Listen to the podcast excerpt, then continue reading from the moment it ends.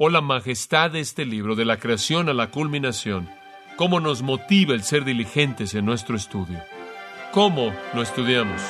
¿Cómo es que realmente entendemos la Biblia? Bastante simple, lea la Biblia, lea la Biblia.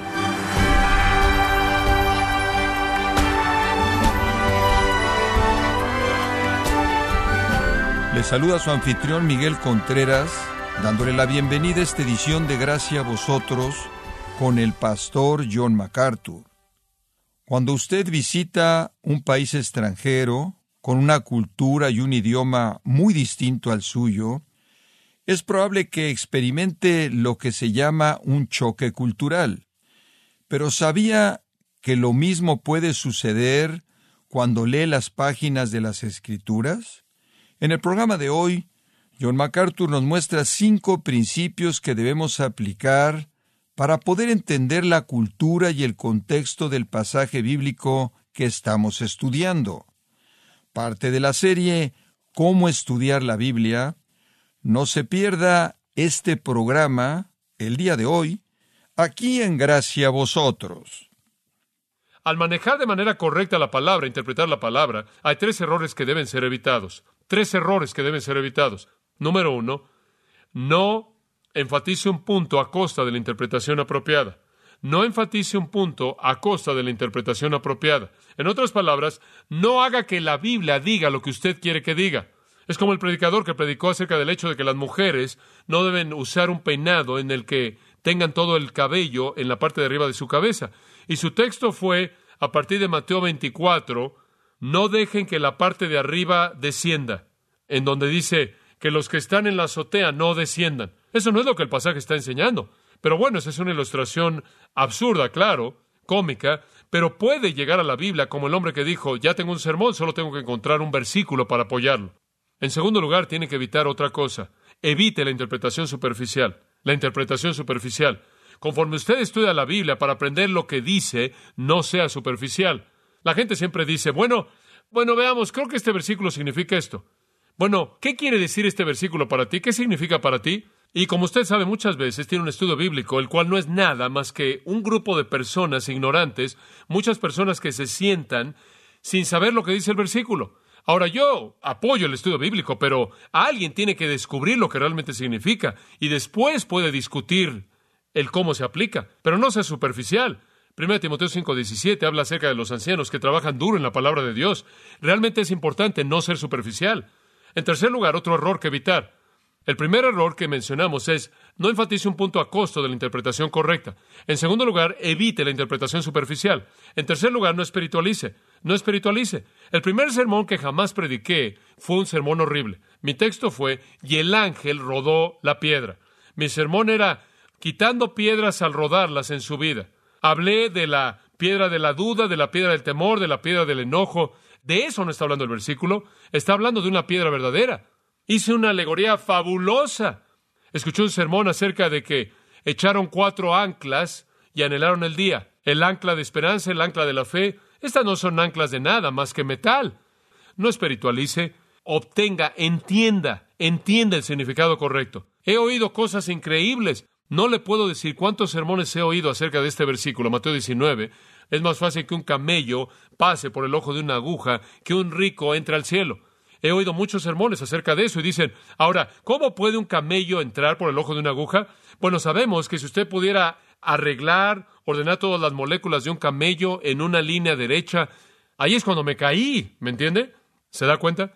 O el otro es, bueno, usted Usted, como puede ver, la palabra para camello en el griego y la palabra para hilo en el griego tienen una diferencia de una letra y un escriba lo invirtió. Debería ser un hilo a través o por el ojo de una aguja o de otra manera. oído esto. Había una puerta en la ciudad de Jerusalén llamada la puerta de la aguja y era una pequeña puerta por la que los camellos entraban. Ahora dígame usted, ¿por qué alguien construiría una pequeña puerta para que los camellos entraran por ahí? Y en segundo lugar, Nunca ha habido un arqueólogo sobre la faz de la tierra que encontró esa puerta. Lo que Jesús está diciendo es esto. Es más fácil que un camello entre por el ojo de una aguja que un rico entre al cielo o al reino de Dios. ¿Sabe por qué dijo eso? Él dijo, porque los judíos creen que entre más dinero tiene usted, más dinero coloca usted en el tesoro en donde depositaban sus ofrendas. Entre más dinero tenía, entre más sacrificios compraba usted, entre más sacrificios compraba y entre más dinero colocaba usted ahí en la ofrenda, más cerca estaba usted del reino de Dios, de tal manera que entre más rico era usted, tenía más oportunidades de estar en el reino. Y lo que Jesús está diciendo es que el hombre más rico en el mundo no puede entrar a mi reino, así como usted no puede hacer que un camello entre por el ojo de una aguja. Y los discípulos respondieron diciendo, ¿quién entonces puede ser salvo? Ellos entendieron el mensaje. ¿Quieres decir que no puede ser salvo? Ni siquiera un hombre rico puede ser salvo. Y después Jesús dijo, para los hombres esto es imposible. Y lo que él estaba tratando de decir era, es imposible que un hombre rico pueda comprar su acceso al reino. Es igual de imposible como tratar de meter a un camello por el ojo de una aguja. Eso es exactamente lo que él quiso decir. Pero después él se volteó y dijo, pero con Dios que todas las cosas son posibles. Él estaba tratando de mostrarles que, de acuerdo con su capacidad humana, no podían hacer lo que Dios podía hacer en su poder. Entonces, tres cosas que debe evitar. No malinterprete para sus propios fines. No enfatice un punto a costa de una interpretación apropiada. Evite una superficial y no espiritualice ni alegorice. Ahora, para poder interpretar apropiadamente la Biblia, y vamos a ver esto rápidamente, para poder interpretar apropiadamente la Biblia, ¿qué es lo que tiene que hacer? Bueno, tiene que construir un puente sobre algunos valles. Muy bien, este no es un nuevo libro, ¿verdad? Este libro ha existido durante algunos años, partes de él, tanto como cuatro mil años. Entonces ha existido por un tiempo. Ahora, ¿cómo entendemos lo que han estado diciendo y qué estaba pasando en la escena. Tenemos que construir un puente sobre cuatro valles. En primer lugar está el valle del idioma. Hablamos español. La Biblia fue escrita en hebreo y griego, unas cuantas partes en arameo, lo cual es muy parecido al hebreo. Pero tenemos una distancia del lenguaje que tenemos que cruzar. Y entonces me oye con frecuencia usar una palabra griega y explicar esa palabra, de lo contrario no la entendería. Por ejemplo, en 1 Corintios 4.1, Pablo el apóstol dice, Así pues, Ténganos pues los hombres como ministros de Cristo. Y si somos hombre, Pablo eres ministro de Cristo. Y esa palabra ministro, pensamos en primer ministro, ministro de defensa en español, usted sabe. El ministro es algo elevado, un término digno. Pero la palabra griego es juperetes. Significa un esclavo de tercer nivel en un barco. Él dice, cuando se presente lo que yo hice, que se diga que no fui nada más que un esclavo de tercer nivel de galeón para Jesucristo. Como puede ver, usted nunca obtendría eso de los términos en español. ¿Por qué? Tiene que construir un puente para poder cruzar la distancia del idioma. Tiene que cubrir mucho espacio. Y esto es algo muy, muy necesario. Por ejemplo, si usted estudia el libro de Hebreos, la palabra perfección puede confundirse de manera total al comprender el libro de Hebreos, a menos de que entienda que la perfección tiene que ver con la salvación, no con madurez espiritual. Pero eso es lo que usted tiene que descubrir conforme usted estudia las palabras, los términos y su relación en el texto. Es muy importante hacer esto. Y por cierto, si usted quiere estudiar las palabras en la Biblia, el Nuevo Testamento en particular, adquiera uno de los diccionarios de Vine. Es algo muy útil para alguien que no conoce el griego. Usted puede consultar toda palabra en inglés y en español y le va a decir, le va a dar el significado en griego y demás. Realmente le va a ayudar como un estudiante de la Biblia. También una buena concordancia le va a ayudar. Strongs, particularmente Strongs es útil. En segundo lugar, tiene que construir un puente para cubrir la distancia cultural. Muy bien. Las culturas son diferentes, digo muy, muy diferentes. Si no entendemos la cultura de la época en la cual la Biblia fue escrita, nunca entenderemos su significado. Por ejemplo, en el principio fue el verbo y el verbo era Dios y el verbo era con Dios. ¿Qué significa eso? ¿Por qué él no simplemente dijo antes de que Jesús naciera, él ya estaba en el principio? ¿Por qué lo hizo?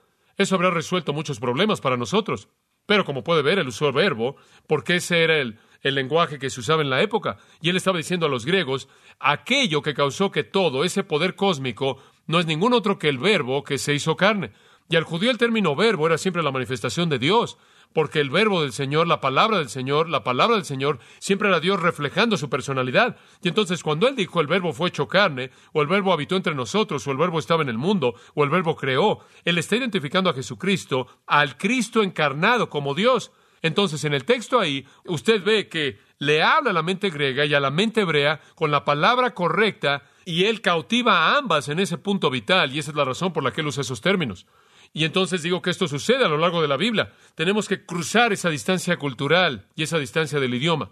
Y es tan, tan importante. Si usted no entiende el gnosticismo que existía en la época de la escritura de Colosenses, usted no va a entender el libro.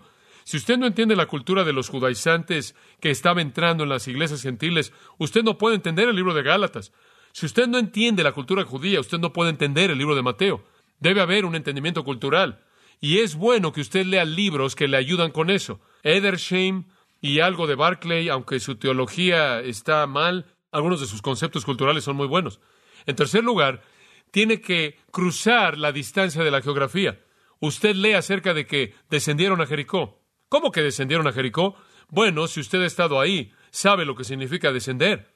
Ascendieron o subieron a Jerusalén. Jerusalén definitivamente está arriba. Está hacia arriba a partir de todo lugar, ahí en una planicie que está elevada. En Primera de Tesalonicenses dice que de vosotros resonó la palabra del Señor por toda Macedonia y Acaya. Lo que es sorprendente es que resonó tan rápido.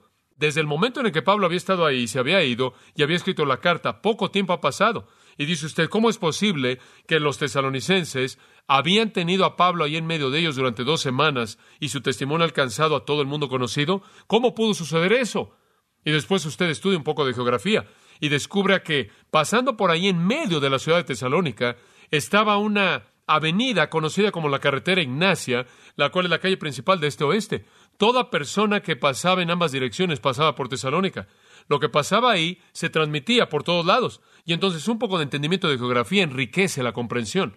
Y pienso en el hecho cuando Jesús resucitó a Lázaro de los muertos, la noticia se esparció rápidamente en Jerusalén. ¿Sabe por qué? Porque Betania se encuentra ahí pegado al este de Jerusalén, está muy cerca. Y lo que pasaba en Betania está tan solo a kilómetro y medio hasta tres kilómetros donde estaba el templo. Y la noticia se habría esparcido como un incendio rápidamente, de tal manera que la gente comenzó a ver a este que había resucitado un hombre de los muertos. Tenemos que cruzar estos valles el idioma, la cultura, la geografía y uno más es la historia. Y si usted conoce algo de historia, realmente ayuda. Nunca olvidaré cuando estaba enseñando el Evangelio de Juan, cómo la clave entera para entender la interacción entre Pilato y Jesús se basa en el conocimiento de la historia. Si usted entiende la situación romana, si usted entiende las cosas torpes que Pilato hizo cuando llegó a la tierra, cómo llegó con sus grandes banderas con la imagen de César en ellas, y claro, debido a que adoraban a César y la adoración del emperador era una religión, eso constituyó un ídolo y literalmente enfureció a los judíos, enfureció a sus sacerdotes. Entonces Pilato comenzó mal desde el principio. Pilato después trató de hacer algo a los judíos y lo sorprendieron, lo reportaron con Roma y casi perdió su trabajo. Entonces, él había deteriorado mucho la relación con el pueblo judío por lo menos dos veces. Más adelante hubo un tercer error que él cometió. Ahora, cuando llegó Cristo y Pilato temía a los judíos, y esa es la razón por la que él permitió que Cristo fuera crucificado. ¿Por qué temía? porque él ya tenía una relación que estaba tambaleándose con Roma y él sabía que su trabajo estaba en juego. Ahora, ese es el tipo de historia que tenemos que entender para abrir el significado de la Biblia. Ahora, usted puede entender eso a partir de un diccionario bíblico, eso lo va a enriquecer. Tiene que interpretar la Biblia, y eso significa cerrar estos valles. Siempre oye usted a gente decir, bueno, yo no leo ningún libro, yo entro directo a la Biblia. Eso no es piadoso, eso es torpe, porque tiene que entender las fuentes, el material de trasfondo para entenderla. Digo, me gustaría oír a alguien que le diera una exposición clara acerca de Shur, Moab, Maer Shalal Hasbaz, Kano, Karkemish, Migmash, sin un comentario o un diccionario bíblico. Usted va a tener dificultad en hacerlo, y entonces debemos usar buenas herramientas. Ahora, conforme usted interpreta usando las herramientas, los libros, tiene que cerrar entonces esta distancia de idioma, esta distancia cultural, una distancia de geografía y una distancia de historia. ¿Cuáles son los principios que usa? Escuche con atención conforme los menciono rápidamente. En primero, el principio literal. Debe usar el principio literal. Le voy a dar rápidamente cinco de ellos. Eso significa que usted entiende las escrituras en su sentido literal, normal, natural. Ahora van a haber figuras de dicción, pero es idioma normal también. Van a haber símbolos. Ese también es idioma normal. Cuando usted llega a pasajes apocalípticos como Zacarías y Daniel y Ezequiel, Isaías y Apocalipsis y ve bestias, imágenes, usted sabe que esas son figuras y usted sabe que son símbolos, pero expresan, escuche esto, verdad literal. Usted debe entender la Biblia en su sentido natural normal. Tome el sentido literal, normal, natural. Y sabe una cosa, usted siempre debe preocuparse cuando alguien viene y dice, hay un significado escondido aquí. Y usan el versículo, la letra mata, pero el espíritu da vida y de esta manera quieren este método alegórico. No nada más tome lo que dice, vaya detrás del significado escondido secreto. ¿Sabe usted quién sabe lo que es? Nadie sabe. ¿Sabe usted quién sabe cuál es ese significado? Nadie lo sabe. Lo están inventando. Entiéndala en su sentido literal. En segundo lugar, debemos seguir el principio histórico. La Biblia debe ser estudiada en su contexto histórico. Ahora, ya hemos mencionado esto. ¿Qué significó para la gente a quien le fue hablada o escrita? Un texto sin un contexto históricamente es un pretexto. Si usted lee Filipenses 1 y lee acerca de las grandes declaraciones de Pablo ahí, tiene que saber que cuando él está hablando de que algunos están predicando a Cristo por contienda y demás, no obstante me regocijo porque él es predicado, tiene que entender el contexto histórico o realmente nunca va a entender lo que hay en su corazón, el principio histórico. En tercer lugar, el principio gramático, gramático. Lo que queremos decir es que tiene que ver la oración, preposiciones, pronombres, verbos y nombres. Solemos aprender a cómo diagramar una oración para que pudiéramos descubrir lo que está diciendo. Por ejemplo, en Mateo 28, la gran comisión, ir por todo el mundo y predicar el Evangelio a toda criatura, bautizándolos y enseñándolos a que hagan todas las cosas que los he mandado. En primer lugar, usted lee id, y eso se oye como un verbo, id por todo el mundo, predicando, haciendo discípulos, bautizando, enseñando, todos se oyen como verbos. Pero conforme usted entra a la oración, descubre que solo hay un verbo. Y el verbo es maceteusete. Haz discípulos, hacer discípulos. Ir no es nada más que un participio. Bautizar es un participio. Enseñando es un participio, lo cual significa que modifican el verbo principal. Lo que la gran comisión dice es, hagan discípulos y al hacer discípulos van a tener que ir, bautizar y enseñar. Y si usted entiende eso, entonces la totalidad de ese concepto sale de ese texto. Entonces, eso es estudiar la gramática simplemente para efectos de ilustración. Permítame darle otra ilustración en Mateo 18. Creo que esta es buena. ¿Cuántas veces ha oído usted a alguien decir esto en una reunión de oración? En donde dos o tres están congregados en mi nombre, ahí estoy en medio de ellos. Amigos, dos o tres de nosotros estamos aquí. El Señor está aquí. Escuche, ¿quiere saber algo? Si yo estoy ahí solo, el Señor está ahí. Es correcto. Ese versículo no tiene nada que ver con una reunión de oración. Y si usted estudia el contexto, va a descubrirlo. Si usted estudia la gramática que lo rodea, lo va a descubrir. Lo que está diciendo es que cuando usted va a disciplinar cuando va a sacar usted a alguien de la iglesia, ahí estoy yo en medio cuando usted ha confirmado su pecado en la boca de dos o tres testigos. Y usted aprende eso si usted estudia el texto. Y entonces tiene que examinar la gramática, pero con mucho cuidado para que realmente la comprenda. De hecho, he oído Hebreos 12, me acuerdo cuando era niño. Hombre, oí el sermón más intimidante en mi vida de Hebreos 12. Nunca lo olvidé. He aquí, estamos rodeados de tan grande nube de testigos. Y este hombre dijo, todo mundo te está viendo. ¿Qué quieres decir todo mundo? Todo el mundo en el capítulo 11 de Hebreos. Enoch, Abraham, Moisés, y él sigue a lo largo de estos grandes héroes de la fe. Todos te están viendo para ver cómo vas en tu vida cristiana. Esto es muy molesto. Mi primera reacción es que no tiene nada mejor que hacer. ¿Qué va a pasar cuando todos lleguemos ahí? ¿Quién va a estar viendo qué? Eso no es lo que significa.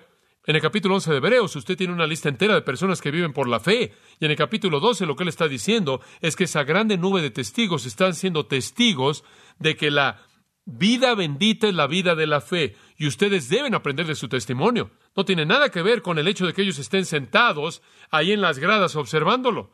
Eso viene a partir de entender la gramática, el texto. Cuarto, el principio de síntesis. Tenemos un principio histórico, tenemos un principio literal, principio histórico, principio gramatical y un principio de síntesis. Y esto es lo que los reformadores llamaban la analogía escritura. Las escrituras se unen. En otras palabras, escuche esto, una parte de la Biblia no enseña algo que otra parte contradice. Entonces, conforme usted estudia las escrituras, todo debe encajar. No puede, por ejemplo, usted está leyendo a lo largo de 1 Corintios y llega donde habla del bautismo de los muertos y dice usted, oh, bueno, ahí hay una nueva doctrina.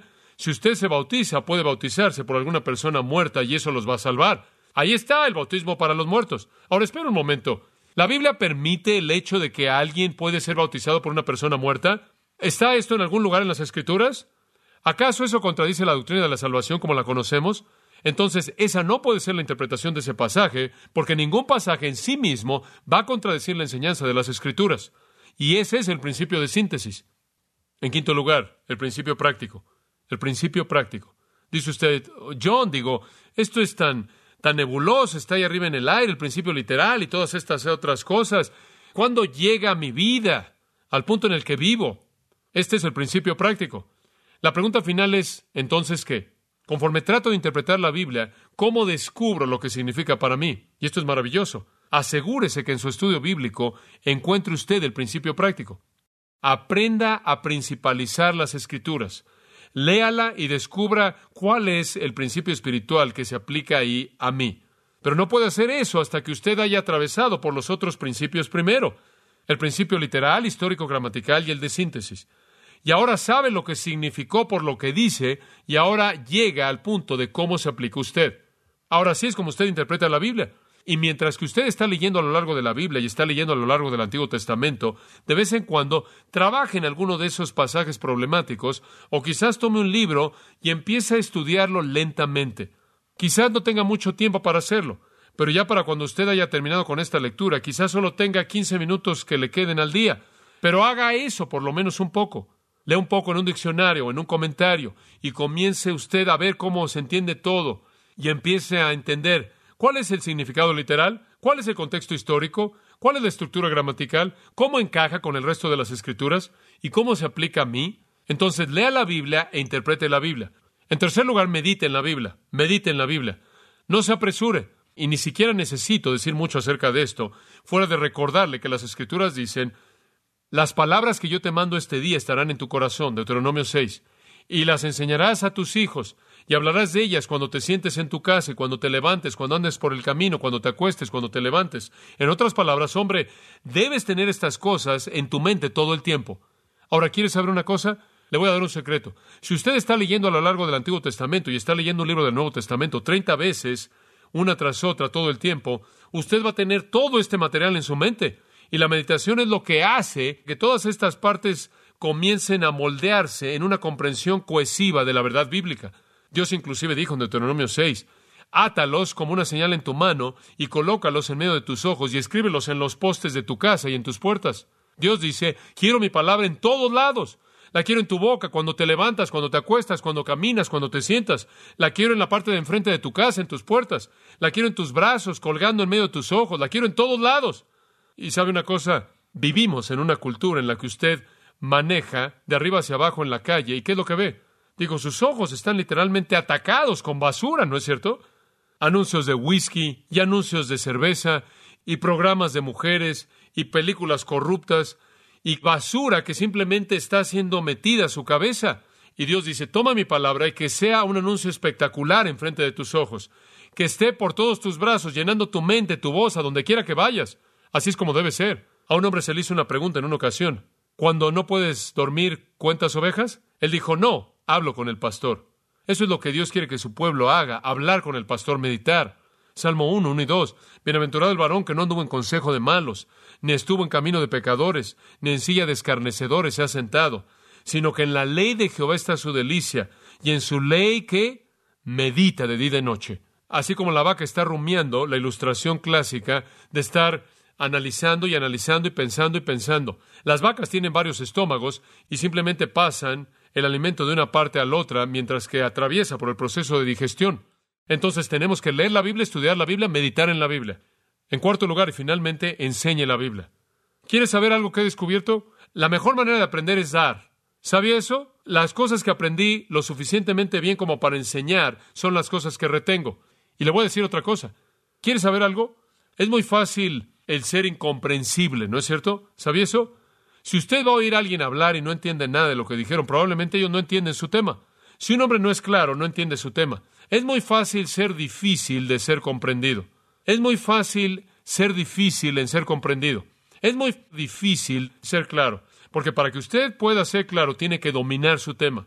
Y entonces como maestro, como puede ver, se ve forzado a dominar su tema, de lo contrario nunca será claro. Muchas veces la gente dice, bueno, tú sabes, yo no entiendo. Nada está pasando en mi iglesia, enseño la Biblia, la gente sale y dice, él enseña la Biblia, pero no sé de qué está hablando. Tiene que ser claro. Y si usted enseña, lo va a retener. Simplemente alimente a alguien más y vea cómo alimenta su propio corazón. Yo creo que la motivación personal para el estudio viene a partir de la responsabilidad. Si no tuviera alguien a quien enseñarle, no produciría. Bueno, espero que eso simplemente le ayude a comenzar. Lea la Biblia, interprete la Biblia, medite en la Biblia y enséñala. Y cuando usted haya terminado, y usted sabe que alguien tiende a tener una cabeza grande y decir, bueno, ya llegamos, ya lo he dominado todo. Simplemente acuérdese de Deuteronomio 29, 29. Las cosas secretas pertenecen al Señor. Cuando usted lo haya dicho todo, lo haya hecho todo y lo haya aprendido todo, ni siquiera ha rascado la superficie de la mente infinita de Dios. Pero ¿sabe cuál es el propósito? Permítame decirle esto, y tengo que decir esto. Su propósito al aprender la palabra de Dios no es tener conocimiento, porque como Pablo dijo, el conocimiento que envanece. Su propósito es conocer a Dios y conocer a Dios es aprender la humildad. ¿Se da cuenta? Conocer a Dios es aprender la verdadera humildad.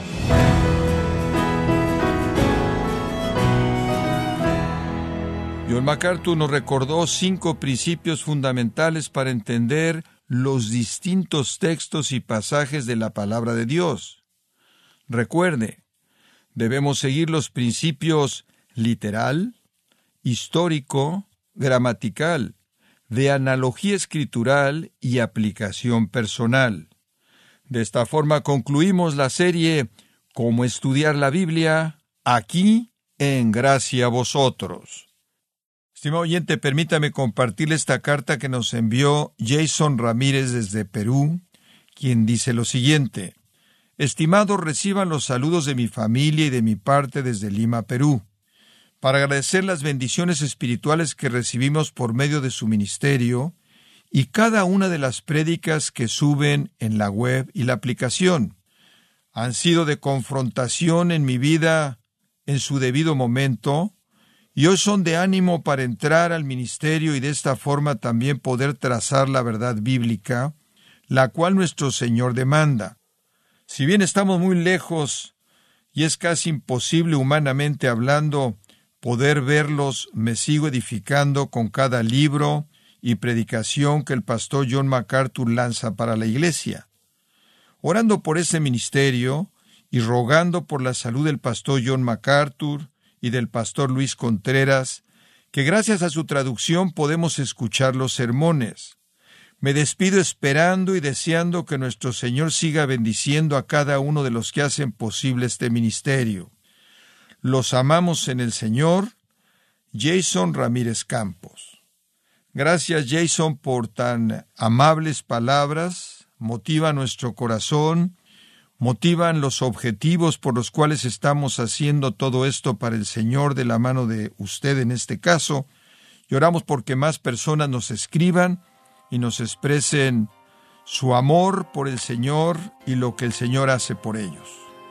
Si tiene alguna pregunta o desea conocer más de nuestro ministerio, como son todos los libros del pastor John MacArthur en español, o los sermones en CD que también usted puede adquirir, Escríbanos y por favor mencione la estación de radio por medio de la cual usted nos escucha en gracia a vosotros. Es importante conocer no solo el país y ciudad de donde usted nos escucha, sino también la radio. Para quienes contactan nuestro ministerio por primera vez, pueden solicitar una copia del mensaje de promoción sin costo alguno, un mensaje por oyente únicamente. Si usted vive en los Estados Unidos o Puerto Rico, escríbanos a Gracia Vosotros, P.O. Box 4000, Panorama City, California 91412. O puede escribirnos a través del siguiente correo electrónico radio arroba bueno, en nombre del pastor John MacArthur de nuestro redactor Rubén Rocha y del personal de este organismo, le damos las gracias por su tiempo y sintonía, invitándole a que nos acompañe en la próxima edición y juntos continuar desatando la verdad de Dios un versículo a la vez, aquí en Gracia a Vosotros.